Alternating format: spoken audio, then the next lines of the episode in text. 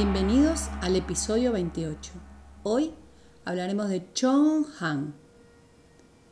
Durante la dinastía Han del Este, allá por el año 25 a.C., en la zona del río Rue vivía un demonio que cada vez que aparecía, las personas enfermaban e incluso morían. Hei Xin era un joven cuyo demonio le había arrebatado a sus padres y hasta él mismo estuvo a punto de morir. Una vez recuperado, Hein Jin se despidió de su esposa y sus vecinos y decidió ir a deshacerse del demonio. Así fue que luego de mucho tiempo de andar por la montaña, se encontró con un ser inmortal que, conmovido por su perseverancia, decidió hacer a Hein Jin su discípulo y le enseñó a manejar una espada. Henshin practicó arduamente día y noche, dejando de lado horas de sueño, e incluso practicó artes marciales. Un día, el inmortal lo llamó y le dijo, mañana es el noveno día del noveno mes, y el demonio saldrá a hacer el mal. Ahora que has mejorado tus habilidades, deberás volver y matarlo.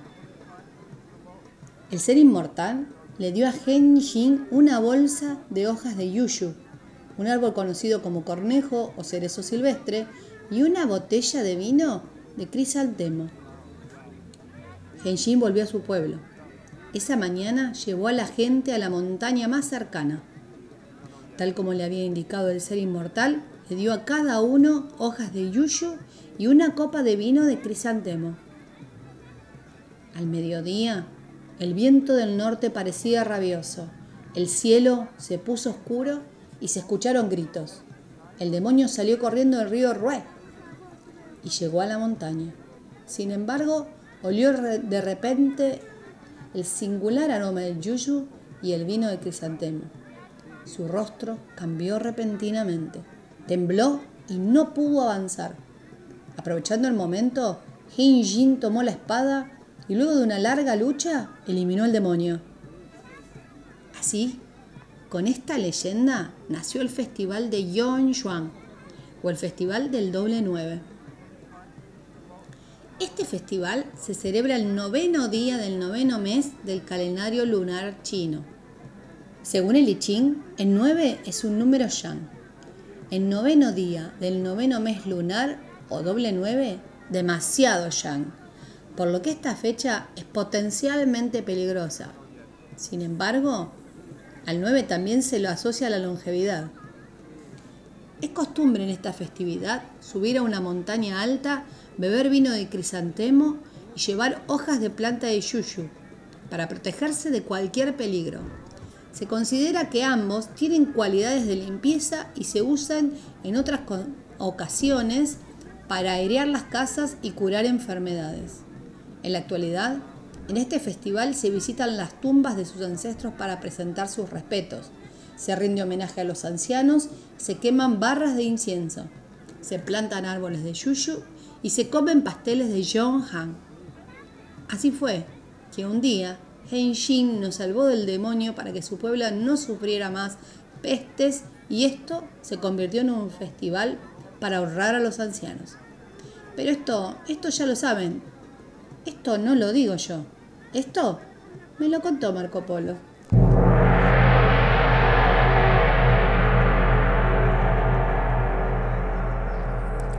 Tal Karina? ¿Qué tal a nuestros oyentes? Qué fantástica esta leyenda del Festival del Doble 9 con la épica siempre del héroe salvándonos de los demonios y cómo estos elementos sirven para incluir en las tradiciones elementos súper interesantes, como por ejemplo, que fue lo que me llamó la atención, el uso de este árbol, de este cornejo, del yuyu, eh, que resulta que es una, es una planta medicinal que justamente se utiliza para preparar al cuerpo para el comienzo del frío. Dicen los, el libro este, que se especializa en fitoterapia china, el, el Benzao, eh, que esta, este árbol se utiliza para sellar el cuerpo y asegurar los líquidos. Algo que los que ya sepan algo de medicina china saben que es una función del yang proteger al cuerpo y evitar que esos líquidos se, salgan del cuerpo produciendo una, deshidratación. Lo otro que hace mm, las bayas, los frutos de este árbol, es mm, sostener la esencia. Y estas dos cualidades eh, son aún más importantes cuando la persona es mayor, porque con los años uno va perdiendo el yang y es necesario reforzar esas funciones con la medicina china.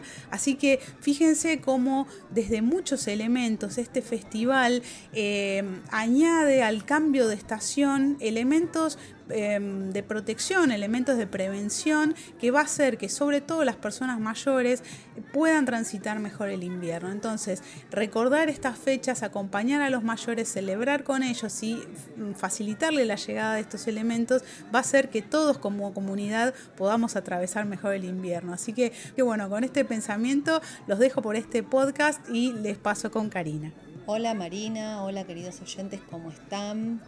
Me gustó la historia de esta festividad por el ritual que, en el que se terminó convirtiendo, que es esto de honrar a nuestros ancianos, eh, que tienen esta cosa que, eh, como dicen los, dichos populares, ¿no? el zorro sabe más por viejo que por zorro, eh, lo mismo dicen del diablo, y así tantas otras cosas, ¿no? Pero quería traer, eh, traer a colación el tema de los ancianos y de la sabiduría que traen y cómo las tradiciones se van pasando eh, de, generación en generación, porque me resultó muy, muy anecdótico en el, en el podcast. Eh, el vino que se hace es de crisantelmo, y por ejemplo, para mí esa flor toda mi vida fue crisantelmo. Dios sabe por qué, diríamos aquí entre nosotros. Eh, de hecho, le pregunté a mi hermana y mi hermana la tiene registrada también como crisantelmo, con lo cual creemos que nuestros padres o nuestros abuelos fueron los que la pronunciaban de esa manera y así fue quedando y fue quedando grabada en nuestros en nuestras mentes y cuántas veces pasa, ¿no? Que uno por tradición eh, va llevando eh, o palabras mal pronunciadas en este caso, eh, o costumbres que va teniendo que era porque lo hacía el abuelo, o porque lo hacía el abuelo, o porque lo hacía mamá, o porque lo hacía papá, y poco registro tiene uno de, de en realidad el origen o la realidad que puede llegar a tener eso, sino que está queda como arraigado a nosotros. Eh, y ese tipo de raíces eh, tienen mucho que ver con la tierra, tiene que mucho que ver con este momento eh, del cambio del verano al otoño. Entonces me pareció lindo traer la tradición, traer a nuestros abuelos un poquito al presente y recordarlos y honrarlos, que muchas veces uno los deja nos deja por ahí en el día, por el día a día del apuro y, está bueno hacer un poco de, memoria y honrar nuevamente dicho a nuestros, a nuestros queridos antepasados que tanta sabiduría nos han, nos han dejado. Así que bueno, los dejo con esta reflexión y como les digo siempre, nos estamos escuchando. Me lo contó Marco Polo relatos y reflexiones de sabiduría oriental para curiosos occidentales. Seguinos en las redes sociales como arroba me lo contó Marco Polo. Escucha los podcasts en tu plataforma favorita y conoce nuestros cursos y masterclass en la web marcopolocursos.com.